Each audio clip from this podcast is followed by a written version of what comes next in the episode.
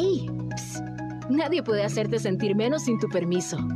Esto es Viviendo la Vida con Rayham. Continuamos. Continuamos. Somos la Radio Grande de Coahuila. ¿Qué tal? ¿Qué tal? Buenas tardes, qué gusto poderles. Sí, ya, ahí estamos. ¿Qué tal? Qué gusto poderles recibir un miércoles más con un tema que tiene que ver con todos nosotros, a lo que todo mundo estamos expuestos. Se dice que lo que no cuesta no se valora. Pero por otro lado, hay cosas que como nos costaron tanto, le damos un sobrevalor, le damos una sobreprotección que a veces, o sea, sí te costó, obviamente te costó, pero tampoco es para tanto. Yo lo he visto de repente, yo no sé si a ustedes les ha pasado. De vez en vez hay que hacer una limpia en todo el, el, closet de la casa. Y así, ¿sabes que Esta camisa ya tiene más de un mes que no me la pongo. y si hace un mes que no baila el muñeco, pues ya, ya no bailo. Entonces, pues hay que sacarlo y hay que hacer limpia. Para... pierde práctica, pierde práctica, digamos. Entonces lo que hacemos es que pues hacemos una, una renovación y abrimos la capacidad para poder seguir recibiendo cosas buenas, ¿no? De eso se trata. Pero ¿qué cuando esto se, de repente, a las personas a las que se lo regalas o a alguien, eh, cuídalo mucho, ey, ahí te lo encargo, ey, es que es muy valioso, hombre, si lo diste, ya lo diste, listo, y que hagan con ello lo que quieran. Yo tenía una amiga que, que siempre recolectaba con el resto de las amigas, decía, bueno, pues lo que tengan de ropa que ya no utilicen, yo la llevo a vender. Y en una ocasión, pues fueron a ver dónde vendía la ropa esta mujer para sacar los fondos y que se infartan casi las amigas porque se van dando cuenta pues que las prendas las daban 10 pesos, 20 pesos. No, mi bolsa de no sé qué cosa. Cuando la habías dado ya. Pues recómprala entonces, ¿verdad? Pero como en 20 pesos. Bueno, todo este preámbulo porque Hoy vamos a hablar acerca de la sobreprotección que le damos a nuestros hijos o seres queridos y cómo esa sobreprotección, lejos de hacerles un bien, les estamos haciendo un daño. Es un tema bien complicado porque mayormente no nos damos cuenta de lo que está sucediendo. Hoy conmigo en estos micrófonos de Viviendo la Vida está el doctor Fernando Vallí. Bienvenido. ¿cómo Hola, mucho gusto. Muy bien, muy bien, gracias. Qué gusto poder tener aquí con nosotros. gracias, doctor. También, mi querido Robert Aragón, ¿cómo estás? Reyhan, como siempre, un placer los miércoles. Gracias. Omar Villarreal. No, gracias. Buenas tardes. Qué gusto tenerlos aquí. La sobreprotección, mis queridos. A todo mundo nos ha pasado y yo daba esta analogía de pues hay cosas que simplemente le damos un valor sentimental. Claro. Y está bien, es correcto, pero a veces sobrevaloramos las cosas a tal modo que le brindamos una sobreprotección a esto y pues se pierden todos los parámetros y toda la razón. Como dice el dicho, la sobreprotección más bien es sinónimo de desproteger, ¿verdad? Wow. Sí, claro. Bueno, es que eh, en objetos puede ser algo algo diferente a un hijo, una persona, ¿no? Al final de cuentas son dos valores diferentes, ¿no? Pero creo que, que es un tema muy, muy, muy arraigado, más en esta generación de que yo le voy a dar a mi hijo lo que a mí no me dieron. Eh, creo que esta, esta es una parte, de ahí partimos, ¿no? Como que sentimos mucha culpa con los hijos. Sí, sí, el remordimiento y hay mucha, ah, yo creo que tiene que ver a veces con, con cuestiones de complejidades y complejos y todo esto, ¿no? O sea, y de los padres más bien, ¿verdad? Porque pues, los hijos reciben lo que les da el padre de cierta manera. Claro, pero es que hay mucha competitividad y es y esto es aquí donde empieza nosotros, donde empezamos a es que que, que él no le falte lo que a mí me faltó. Y si sale el vecino a París, yo también voy a París. No, yo me voy a Rusia, ¿no? Entonces es una competencia aquí social incluso, que creo que que tiene que ver aquí también con sobreprotección y también con una, una, digo, no está mal que los lleves a vivir experiencias, que tengamos experiencias, que viajen, que seas algo, que seas un buen padre, que seas padre y que disfrutes, porque eso es disfrutar. Pero en el factor de, de también, o sea, eh, yo, yo, yo veo que en, los colegios de, de una de alta, en la clase alta, es, es que a él le dan mejor calidad de vida. Entonces, eso le llama, es, ese es su, su tema, ¿no? O sea, decir, es que pues mi amigo se fue a, a, la, a ver la Fórmula 1 porque él sí tiene mejor calidad de vida. Porque su papá le quiere dar mejor calidad de vida. Entonces ahí es donde después disfrazamos un poco y viene, ¿qué vas a hacer con tu hijo cuando tenga 40, 50 años? O sea, viene la sobreprotección. Oye, pero no viene en un estado inconsciente, o sea, al, al punto al que voy. Nadie queremos llegar a esa etapa.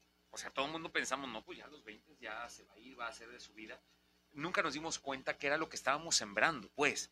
Pero lo que tú dices ahorita, tenerlo a los 40, 50 años, dices, ay, no, cálmate, eso no me va a pasar a mí. Pero es el común denominador, ¿no? Es que se consolidan, perdón que te interrumpa, o sea, ¿cómo vamos consolidando nosotros conductas? O sea, desde, hablamos de la consolidación desde el niño que nos hace berrinches desde niño en el súper y le damos la paleta y le, y le, damos el premio. Entonces, de alguna manera, vamos, ¿cómo vas a desconsolidar algo que ya has hecho toda, toda una vida, ¿no? Entonces, incluso, pues cuando no vas teniendo problemas, yo recuerdo ahorita, ah, soy muy anecdótico, dice el doctor Valle, pues, oye, oye, papá, pues estoy acá en la Colón, Sí, qué bueno, güey. Pásate las 72 horas, güey. Y salías a barrer. pero, me hacían pagar las consecuencias. En unas me resolvían. Eso es falta de cariño. No, no, es, es, manejo de emoción. Pero yo creo que, eh, confirmando lo que dice Omar, uno hay razones para ser sobreprotector. Tenemos que cada quien explorar las nuestras. Una que decía Omar es, como yo no tuve tanto, pues quiero que él tenga mucho. Como a mí me exigieron mucho, no le voy a exigir tanto. Porque quiero que entre a competir a un mundo distinto. Pero todo parte de un sentimiento pues, de culpa del papá. Y el más importante de la modernidad es que los papás trabajamos los dos. Casi no estamos con los hijos. Y a la hora que los vemos, a la hora que lo vemos, les damos suficiente. El problema con la sobreprotección es que se convierte en un estilo de vida y una manera. Por un lado, sentir que mi hijo merece todo y hacerlo creer que es el rey y que él nadie le puede refutar. Y es muy ejemplo muy fácil. Este, un niño que fue a terapia conmigo había estado en siete primarias, en, quinto año. Se llama Omar. y la mamá decía, Sin nombres. Lo, lo saqué de la primera escuela porque le ponían mucha tarea, lo saqué de la segunda escuela porque no le ponían tarea lo, lo, pusieron a barrer el salón donde él ensuciaba y mi hijo no es, este, de servicio. E, e, es decir, ese tipo de cosas va generando en la creencia humana, pues que yo merezco todo. Y entonces nos topamos con esto. Finalmente la sobreprotección desencadena un patrón de un niño pues que es un dictano, tirano, dictador, porque quiere que todo se haga a su modo, o es un débil dependiente, que es lo que estamos llenos ahorita en el mundo. Y normalmente, con mucha pena, un día son tiranos dictadores y al otro día es la misma moneda con dos caras. ¿Por qué? Porque finalmente les hacemos sentir que todo lo merecen, que todo es de ellos, que yo solo vivo para ti, todo es tuyo. Y entonces, ¿por qué? Porque si siempre me dijiste que era un rey y hoy me pones a trapear mi cuarto. Los reyes no trapeamos. ¿Por qué me dijiste esto y ahora me traicionas? ¿Por qué me traes un carro que no me gusta? Yo he tenido pacientes que el carro le compran un carro y se lo dejan en la puerta de sorpresa y no le gusta. Un carro de medio millón de pesos, no le gusta el color, tienen que ir a negociarle. Yo digo, qué caray, ¿qué pasa? Pero los papás tenemos el problema que creemos que, así les pagamos. Que tenemos que darles. y, es que es también, y, y si no es para ellos, ¿para quién más trabajo? Y yo recuerdo el lema de un amigo, un buen amigo que que les, un le estaban hablando de los seguros y ya me tienen hasta la... Dice, mi papá no me dejó nada. Yo todo lo que le he hecho, lo he hecho porque por, por la misma necesidad y la sed de salir adelante. ¿Quién, quién, es, quién coordina, que, quién dice que, que, que tienes que dejarles algo, no? O sea, y ese es ese factor de, ah, es que yo trabajo para mis hijos, para dejarles algo. pues también que le batalles. O sea, tienes que batallarle, tienes que tener ese deseo y el anhelo de, de, de salir adelante. Desafortunadamente a veces nos tienen que pasar cosas para poder hacer algo por, por uno mismo. O sea, la otra vez me decía el sobrino de, una persona, el primo de un amigo, el primo de un amigo, que es que de una, una empresa, no, no impresionante, dice, yo es que yo voy empezando mi, mi, mi, negocio, ¿no? Entonces le dije, pero pues es que pues, tú tienes las puertas abiertas donde tú quieras, dice, yo lo voy a hacer por mí mismo y que el peso de mi, de mi apellido no, no, no, es más, creo que se pone el otro apellido para, para que no lo identifique. Entonces, para él darse cuenta de lo que es capaz de hacer, ¿no? O sea, de, sobresalir, ¿no? Esto es un... acabas de decir algo y vemos, como mencionaba el, el doctor Ballí, estas dos caras de la moneda. Porque uno es el que brinda la sobreprotección y otra cara es sobreprotegido. el sobreprotegido, exactamente. Porque pues a quién le dan pan que llore, ¿verdad? También. O sea, claro. todo mundo nos acostumbramos a lo bueno. Entonces, pues si de repente veo que ya me solucionaron, pues que me pongan la tarea que sea, el ejemplo que dabas, ¿no? No importa en la escuela en la que esté, si hay mucha tarea o poca, como quiera yo no la hago, la hacen por mí. Ah, bueno, nos vamos acomodando. ¿En, ¿En qué porcentaje podría presentarse esto en nuestras vidas? Porque también pues llega la manipulación del sobreprotegido. Cuando de repente ya sabe cuál es el punto débil, pero papá, mamá deciden poner un alto y decir, ¿saben qué? Vamos a dejar que se enfrente. Ah, pero ahora empieza mi historia, mi manipulación. Y ya no es tu culpa, ya no es lo que tú sentías o la carga que tenías, ahora es mi exigencia porque me encargaré de recordártela literal, toda esa culpa y, toda la razón por la cual lo sigues. Y ahí viene el chantaje, es que yo no te pedí nacer. Exacto. Ah, pero pues como si quieres, ya que... estás aquí gozando, ¿ah? Jóvenes, tengo que irme a un corte comercial, pero al volver abordamos este, este aspecto que es bien importante, o sea, porque también no podemos andar cargando toda la vida con responsabilidades que ya no nos corresponden. O sea, si alguien nos está escuchando por primera vez y dice, ok, hasta aquí, bien, te felicito. Sin embargo, todavía falta todo un proceso porque pues, me lo acostumbraste así durante toda su vida y ahora queremos hacer cambios, hay que ver cómo hacerlo. Se llama costumbre, consolidación, consolidación de, uh. de, conducta. De hábitos. Vamos a un corte comercial. Estamos en Viviendo la Vida. Hoy estamos hablando acerca de la sobreprotección. Vamos y volvemos. Estamos de regreso en Viviendo la Vida. Gracias por seguir en sintonía de región 103.5 Laguna. Aquí en este programa, como cada miércoles, estamos hablando de este tema que se está convirtiendo en el pan de cada día.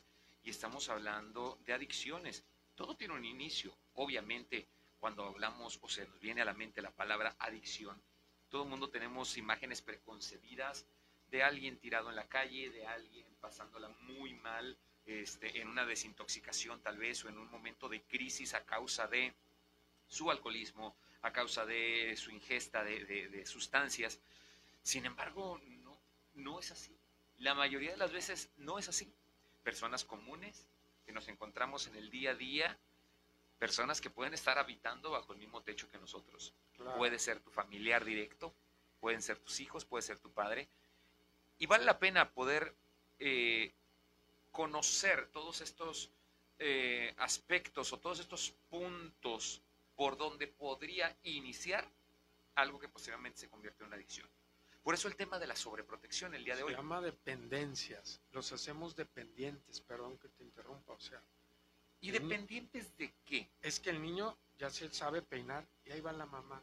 Déjame te peino, mijito, mira, déjame te, mira, este churrito se te hace mejor. O sea, o déjame, te abrocho las agujas. Ahorita me, porque me decía, me decía los churritos. Los caireles. Los caireles. Del emperador. bucles. No, entonces realmente te lo puedo decir porque desde una, de cierta manera uno fue hijo. Y, es hijo. Oye, Omar. Y, y así, pero déjame, quiero parafrasear lo que tú dices, que lo dijiste hace un momento. Cuando los papás hacemos mucho por nuestros hijos, logramos que nuestros hijos hagan muy poco por ellos mismos, que es como el resumen.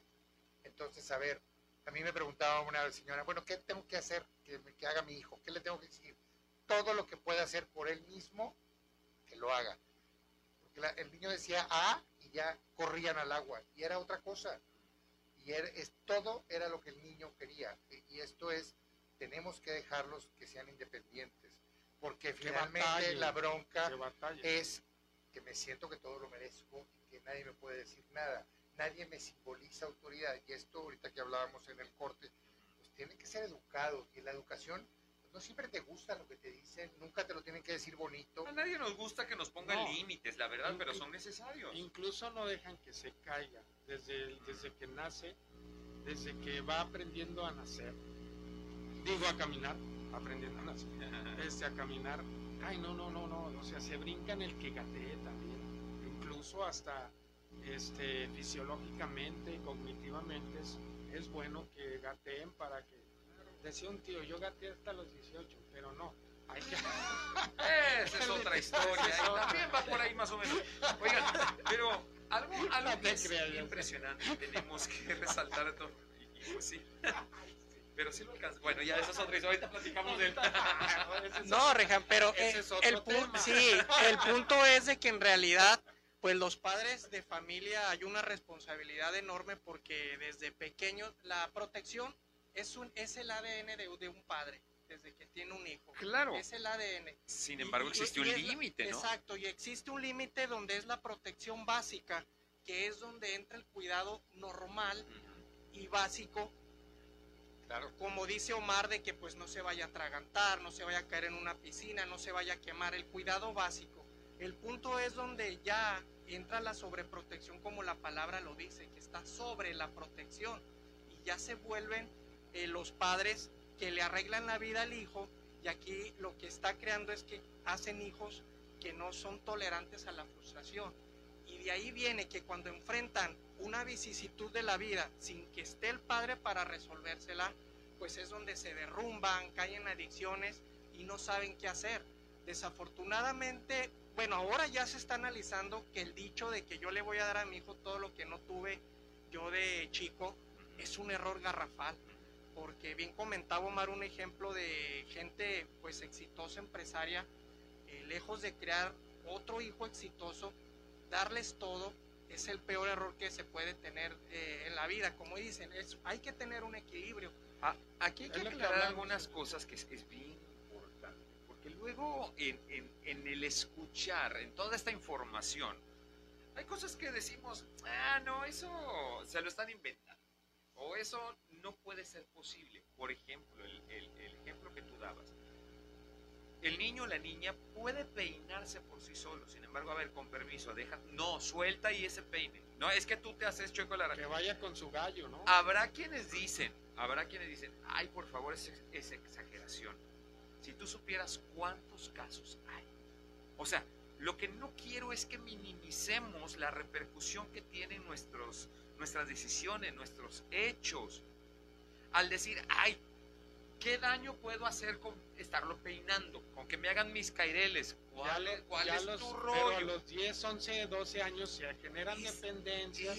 Y al rato el niño tiene 20 años. Mamá, ¿me abruchan las agujetas? Sí. O sea, porque eso se llama de ser dependiente. Exactamente. Entonces, de alguna manera no lo hace. No, lo, o sea, la mamá es, es que tú estás nada más, tu trabajo es estudiar.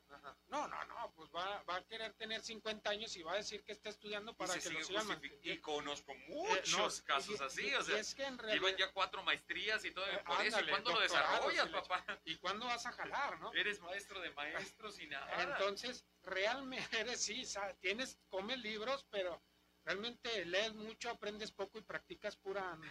Entonces, entonces realmente hablamos de, lo de esto, del síndrome del niño emperador que truena los dedos, va a la mamá, corre y, le soluciona todo, todo, todo, todo. Porque eso era lo que fuimos al tema que abordábamos antes de irnos al corte.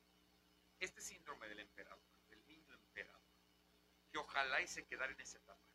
Pero no, la verdad es que y, y sabes que, Reyham, en, en un estudio en Estados Unidos a nivel psicológico también se demostró que la sobreprotección no solo era culpa del hiperhijo, sino del hiperpadre. Resultaba que, curiosamente, pues no curiosamente, el padre trae, también trae problemas emocionales y psicológicos donde él quiere volver a vivir su vida a través de sus hijos. Y, es aquí donde les quitaba la opción a sus hijos de elección y de hacer todo por sí solos, obviamente quitando de, los, de las cosas básicas que requiere un hijo de un padre. Pero la estabilidad también en los trabajos. Luego viene, no me merezco este trabajo, mamá. Salario. Otro trabajo. nadie me diga nada y no dar una aportación extra porque... ningún trabajo es suficiente para el rey. Oye, pero mira, es que ahí, complementando lo que dicen, los papás de ahora, por alguna razón, tienen mucho miedo de la aceptación de los hijos, de que nos, castiguen. El hijo te castiga, no te quiere hablar, y entonces el papá entra en crisis y no le di algo. Hay una, una situación de las, desde la sobreprotección misma que saben tanto los chicos ahora también, tienen tanta información tan mal dada entonces los papás tenemos, es que mi hijo, el otro día llegó un joven, un señor ahí, es que tengo tres semanas que no me habla. Luego, no, pues yo le dejo el dinero ahí, pues no le deje el dinero cuando subraya y no le preste el carro, pues si no te habla, que no te hable, ¿no? A ver cómo le hacemos. El problema es que el agobio que tenía el señor, este es un problema. Y, y una frase que uso mucho yo ahí es que, ¿qué necesitan mis hijos que no me necesiten? Por cómo es posible que un niño que crece y un joven a los 20 y a los 20 y a los 30 y a los 50, cada vez el papá vive con mucho más preocupación y cada vez le ayuda más. Es, es inaudito, es absurdo, porque los papás estamos haciendo algo mal. Los tenemos que ayudar para que no nos mucho, mucho. Y yo decía, no quiero ser una ave de mal agüero, pero a veces eh, fabricamos nuestro proyecto aquí en la cabeza y creemos que así van a ser las cosas. Y yo hago todo esto por mi hijo, para que después él vea por mí, llegará viejo y entonces le voy a necesitar. Ay, si supieras. Si supieras. doctor, que él que va a ser ingeniero. vale la pena toda esa inversión. esa promesa. Porque vaya y termina No, yo, yo tengo muy buenos generacionales que son de universidades que sus papás no se dieron todo y, y todo, incluso se endeudaron y realmente mmm, los el papá le sigue todavía solucionando a, esta edad y no, o sea, no fue el éxito. No fue realmente, no, les garantizó el éxito porque el papá creía que invirtiéndole a la mejor universidad iba a tener las relaciones, iba a tener esto, iba a tener lo otro. Yo lo he visto en mi generación que no cierto. Los que no tuvimos tantas oportunidades somos los que más hemos luchado y hemos peleado por querer sobresalir y tener. O sea, no te garantiza nada. O sea, en verdad estamos bien equivocados. O sea, realmente como sociedad, como, como individuos, razonamos de una manera de muy, muy... Nuestro raciocinio nos tiene bien amolados. O sea, no, es que sí es cierto, porque Juanito estuvo en tal universidad y él ahorita es el gerente. No es cierto. Yo te les puedo contar un, un, un éxito que ahorita está abajo del dueño, de, eh, director de un banco a nivel nacional, y él es de una universidad de gobierno, trabajó con mi hermano y, realmente es un buen amigo, es un buen ejemplo de vida, y realmente él vivía en una vecindad con 14 hermanos. Es que el que se sabe relacionar es trabajando. Consigue también los contactos que tanto pelea la gente en estos grandes colegios o renombres porque dice, más que el conocimiento de la carrera, los contactos que hace ahí. Pero si, eres si, es mi amigo y no sabe hacer nada. ese es el punto. Un ciego guiando a otro ciego, pues. no, no, pues es, como bueno, pero... si yo fuera presidente municipal, ¿qué sabes hacer? Y eres mi amigo, pues les digo, ¿qué sabes hacer? Nada, vete. Pues, no, no, se puede. y el que es traumado es traumado en escuela pública como en la escuela privada. Resumiendo aquí, yo creo que yo tengo desde mi experiencia, que trabajo hace mucho en psicoterapia, los, los papás que dan muchos, que dan mucho por los hijos, los hijos siempre son ingratos con ellos. A ver, no es una palabra fácil, no, no, no. porque un hijo malagradecido lo aguantas, que no te dé las gracias, no importa. Ingrato, piénsalo. Y eso lo vemos, y nosotros que trabajamos en adicciones, vemos hijos ingratos. De verdad. Nada es suficiente. Nunca. Y entonces esto es algo tan aprendido porque los papás les damos todo. Y el papá sigue defendiéndolo a los 15 años de casado de que la señora no le hace bien la comida como a él le gusta y la mamá sigue metida. En lugar de dejarlos en miles, miles de actitudes que no ayudan y no favorecen a la independencia, al crecimiento, a la mejora de la autoestima, al mejor control de sus propios impulsos, porque la sobreprotección te hace creer otra cosa. Entonces, hay que pensarlo, ¿por qué tengo hijo ingrato? ¿Por qué, ¿Por qué lo hice así? Hay algunos factores que sean determinantes como para...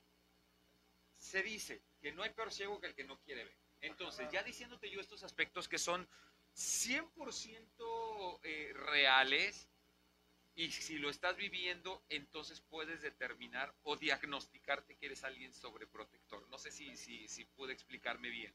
O sea, al mencionarlos ahorita, que la gente puede decir, ah, chis, yo hago eso, entonces al hacerlo quiere decir que soy sobreprotector.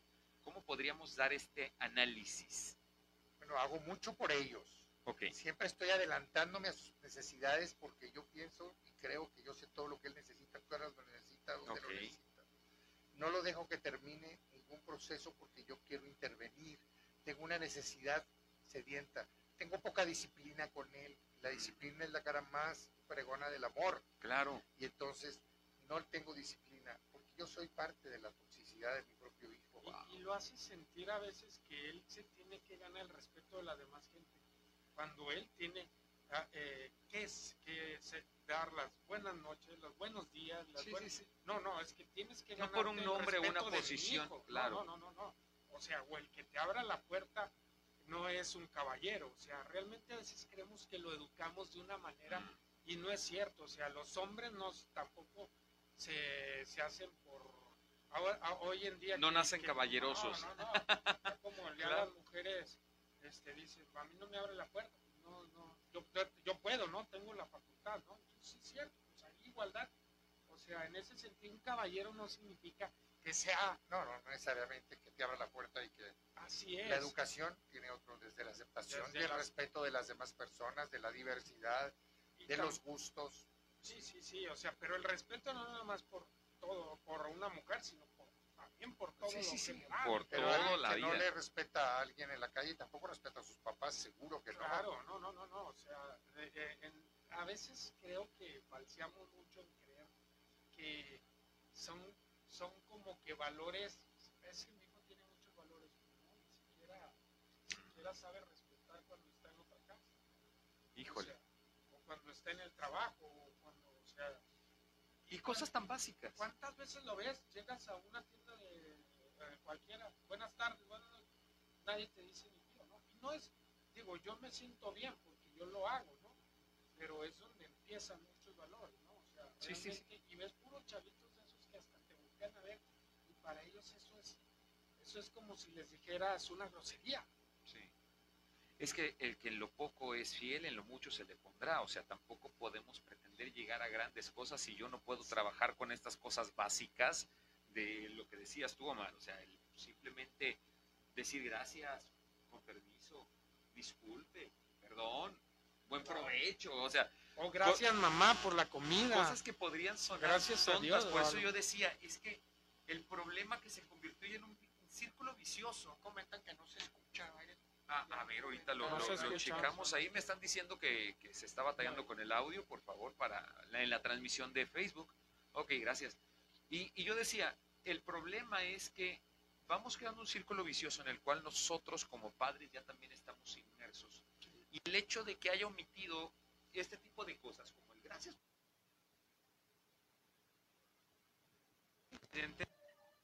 Y me quedó muy grabado por los dos aspectos. Que éramos chamacos, nos sentamos a comer y mi hijo, mi menor venía de, jugar. Entonces llegó justo para la hora de la comida cuando estábamos todos sentando.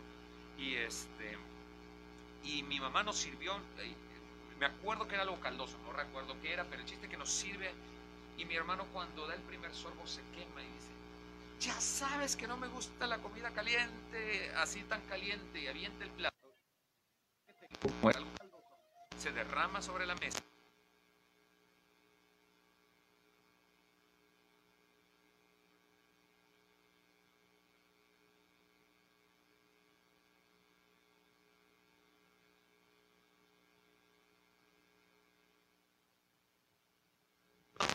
y a todos. Pero y ya después, ¿qué pasó? Esa fue la reacción. O sea, el decir, aquí hay algo establecido, hay algo establecido. O sea, tú no puedes y, yo me acuerdo que mi papá en ese momento le dio un buen trancazo, le llamó la atención, se fue al cuarto sin comer. O sea, no te gusta la comida caliente, antes dije hay un plato en la mesa un momento incómodo porque estamos toda la familia, pero la reacción que hubo ante esa situación, hoy por hoy es algo cual nos hemos acostumbrado y no corregimos ya. Claro. ¿Por qué? Porque decimos, es que yo sé que me quiere. Yo sé que no lo hace en serio, es en bromis, como decimos ahora. ¿De verdad?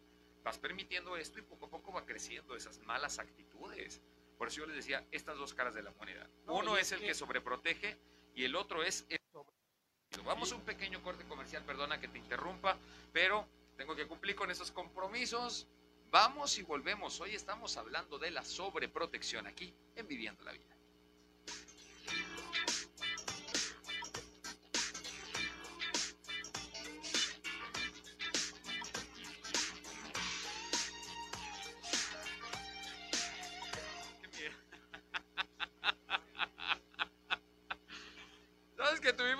Incidente hace algún tiempo atrás y, y, nosotros seguimos en la plática en los cortes comerciales, ¿no? Pero este, ahora ya que nos sabes el micrófono, eh, me señas, Andrita, por favor, que luego no sabemos ni qué estamos diciendo. En fin, hoy estamos hablando de este tema tan delicado y tan necesario a la vez. Estamos hablando de la sobreprotección. Antes de irnos a corte, yo les mencionaba que hay ciertas características a las cuales tenemos que despertar y reaccionar para que en esta etapa incipiente todavía podamos prevenir una sobreprotección. Obviamente me va a doler si mi hijo se cae y se raspa las rodillas. Me duele a mí el andarle curando y ponerle el mertiolate y el alcohol. Ya, ni el mertiolate, ¿verdad? Pero bueno, poniéndole el alcohol y esas cosas diciendo, híjole, me duele que te esté doliendo. Ya las pomadas se llaman corazoncito mío. Hombre, no, no puede Antes era la pomada milagrosa, ¿no? Oye, doctor, no, la pero estábamos mencionando algo bien importante que es el ser padres va a ser para toda la vida. Siempre. El cariño, el amor como padres. Para toda la vida. Sin embargo, hay una etapa en la que funcionamos como los padres, como guías, maestros, acompañantes. Eh, exactamente. garantes de la seguridad emocional, alimentaria, etcétera. Llega un momento donde se debe de acabar. Y solo soy el papá que ama.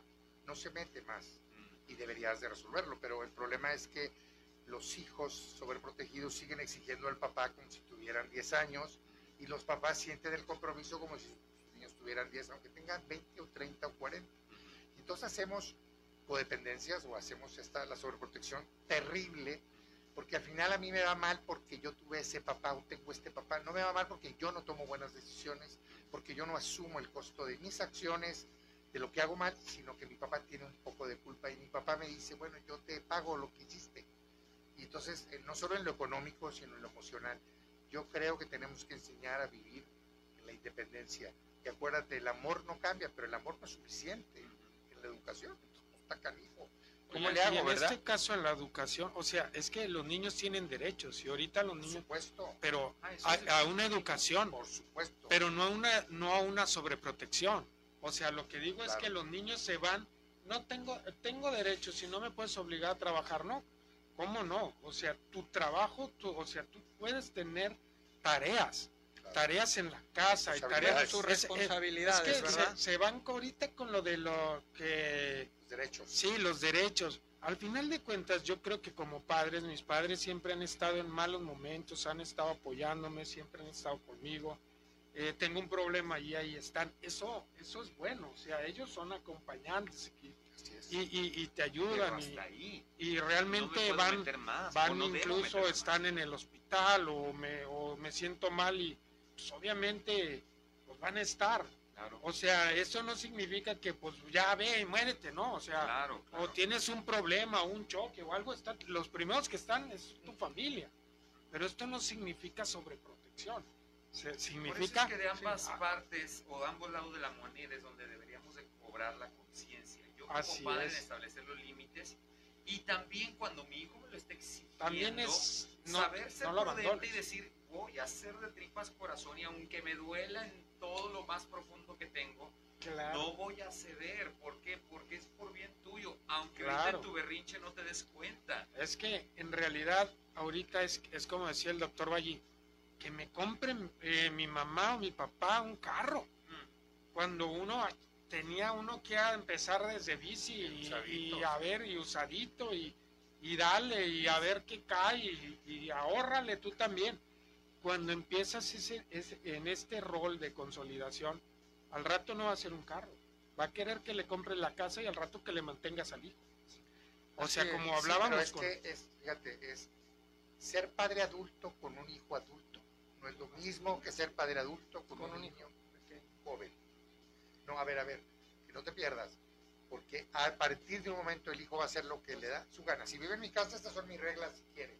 Pero si no, pero el hijo se va y sigue siendo tu y los hijos de él se vuelven sus hermanos del papá y, como pasa en el mejor de los casos, en el mejor de los casos, ha crecido, no se ha independizado, pero digamos que ya es alguien que empieza a generar ingresos, que aporte tantito para la casa. Uy, ya, perdiste todo derecho sobre él. Es que está pagando ya la luz por eso, y luego sigue siendo tu casa. Sí, eso es, eso, es hasta de, porque, no, tenemos, no tenemos tiempo, pero tiempo me faltaría para contar las historias de cuántos conozco que ya de viejos lo sacaron de su propia casa. ¿Por mínimo qué? que llegue con, una, con un refresco. Pues es que esas ya son responsabilidades y como dicen, cultura y educación de, de formaciones de cada familia, pero definitivamente, Reyham, la sobreprotección es una línea muy delgada que está entre la protección natural y la sobreprotección. Y el actuar de un hijo, de un hiperhijo, es el resultado de una sobreprotección de un padre. Definitivamente si tenemos un hijo a los 40, 45 años que el padre le anda arreglando todavía el matrimonio o a la hija y diciéndoles el cómo y por dónde, definitivamente fue una mala creación y un, y un mal encaminado desde pequeño y mucha culpabilidad es de los padres. No creo que esté mal que un padre le pueda dar las mejores herramientas a sus hijos para que se desenvuelvan en la vida y pueda salir avante de todas las vicisitudes de la vida. El problema de la sobreprotección es que no es eso. No es darle una buena escuela, no es darle un buen coche. La sobreprotección lo que hace es que le quitas totalmente, como dicen ahí, lo imposibilitas para que él tome decisiones propias y le quitas esa capacidad al cerebro de poder actuar, echar a andar toda su maquinaria cerebral y poder hacer toda una logística de cómo salir avante de los problemas, porque va a decir, ahí está mi padre que me saca de la cárcel, como bien decía Omar, o ahí está mi madre que si no me gusta cómo cocina mi esposa, pues me voy para la casa, y, digo, todos creo que lo hemos vivido y no creo que... Lo hemos hecho de alguna manera. Muchachos, se, me ha terminado el tiempo, pero valdría la pena volver a retomar este tema en alguna próxima ocasión, porque hoy nos enfocamos en padres e hijos, pero esta sobreprotección viene también, hermanos. no, Capitán Inclusive, inclusive amigos cercanos. Claro. Esto viene de raíz propia. O sea, no solamente tiene que ver con la familia directa, padres e hijos. Así que aguas, porque si tú en tu afán de ayudar o tender la mano a alguien, también dicen por ahí, nunca hagas un bien y después lo dejes de hacer, porque al rato hasta te lo exigen. Entonces, en esta medida de solucionarle, hemos malinterpretado ese dicho inclusive religioso de camina la segunda milla con la otra mejilla, se ha malinterpretado en ser personas dejadas, en ser personas que pueden hacer de nosotros lo que quieran. Aguas, porque esto tarde que temprano se revira y de una manera impresionante, convirtiéndonos en gobernadores también, esperando que todos hagan lo que nosotros decimos y en el momento en que lo decimos. Y que nuestro hijo nos resuelva después aparentemente nuestra vejez y esa promesa no se va a cumplir porque pues al final de cuentas se van ahí, eh, se, se va hasta intranquilo, ¿no? O sea, al final de cuentas nunca, nunca, nunca ese niño, ese, ese rey bebé, te lo digo por experiencia, en la, en la clínica han llegado pacientes, recuerdo un, caso, ¿te acuerdas de un señor, un señor muy grande de avanzada edad? Iba por su hijo de 50, 55 años. Es más, la, también la, eh, bueno, en este, es que extraño a mi hijo eh, que llegue borracho, ¿te acuerdas? Y lo sacó. y, y fue la de la vuelta a la señora en paz descanse. Iba por su doctor, que era médico, que él iba todavía a la bici en las tortillas. Y es que el, iba a internarse el señor porque necesitaba ayuda, era alcohólico, alcohólico. Es. Y en realidad la mamá, ya muy de una edad avanzada, ya decía, no está mi niño. Un de cincuenta y tantos años, médico. Suele de suceder. Y como es esta historia necesito que vaya a las tortillas. O sea, realmente ya no estaban, ya no estaba... Y aquí, Reham, si me permite decir rapidito, tres categorías donde, a ver si alguien que nos esté escuchando le cae el saco de cómo se etiquetan o se encasillan a los hiperpadres. Es el, el padre, los padres helicópteros, que son los que siempre están sobrevolando del hijo. ¿Cuáles ah. son esos de que si el hijo está algo y, ay, hijo, hijo, ¿qué te pasó? ¿Qué te hicieron? Y siempre está muy el teléfono sobre rato, ¿eh? Todavía el hijo a lo mejor exclamó por algo y ya están al pendiente. Los padres quitanieves, que son los que le quitan la tierra y la nieve al hijo, ¿cuáles son esos? Los que no preparan al hijo para el camino, sino le preparan el camino al hijo. Fatal. Y los padres tigre, que son los padres que le dicen a tus hijos, tú vas a ser el mejor ingeniero, tú vas a ser doctor, tú vas a ser, y ya le arreglaron la carrera. Hay a los que nos están escuchando, a ver quiénes son. Algo bueno que puedes hacer de todo esto es que si te ha caído el 20 en alguno de tantos puntos que hemos abordado el día de hoy, porque también todavía falta aquellos que sacan las garras para defender a nuestro pequeñito y andas peleado del chongo con tanta gente y quienes empezaron el problema, ellos están re bien. Pero bueno. decir igual, pues es que no son padres, sí somos padres, creo que sentimos, creo que también estar por encima de ellos está bien, pero todo el día, todo el tiempo, o sea... Es que tienes vida y, ese es el problema. Y, a cada rato y, me, no es... Ese es el problema, que no hemos encontrado que nosotros también tenemos propósito y tenemos vida más allá de ser solamente padres tenemos que desarrollarnos y este mundo te necesita, pero tú estás tan enfocado en este problema que no sales adelante. En Libérate Laguna podemos tenderte la mano, ¿dónde los podemos encontrar? Bueno, estamos en Avenida Bravo número 50 Poniente, Colonia Centro, y en las redes sociales como Libérate Laguna. Estamos las 24 horas del día, los 365 días del año, Rey. Muchísimas gracias, se me ha terminado el tiempo. Gracias, mi querido Robert Aragón. Gracias, doctor Ballí, por estar aquí. Gracias, mi querido Omar Villarreal. Y gracias a ti por tu sintonía y preferencia. El día de hoy yo creo que hemos aprendido muchas cosas y espero que podamos poner algo, algo de esto por obra. Yo soy Reyham, nos escuchamos el día de mañana, en punto de las 11 de la mañana, en Viviendo la Vida. Adiós.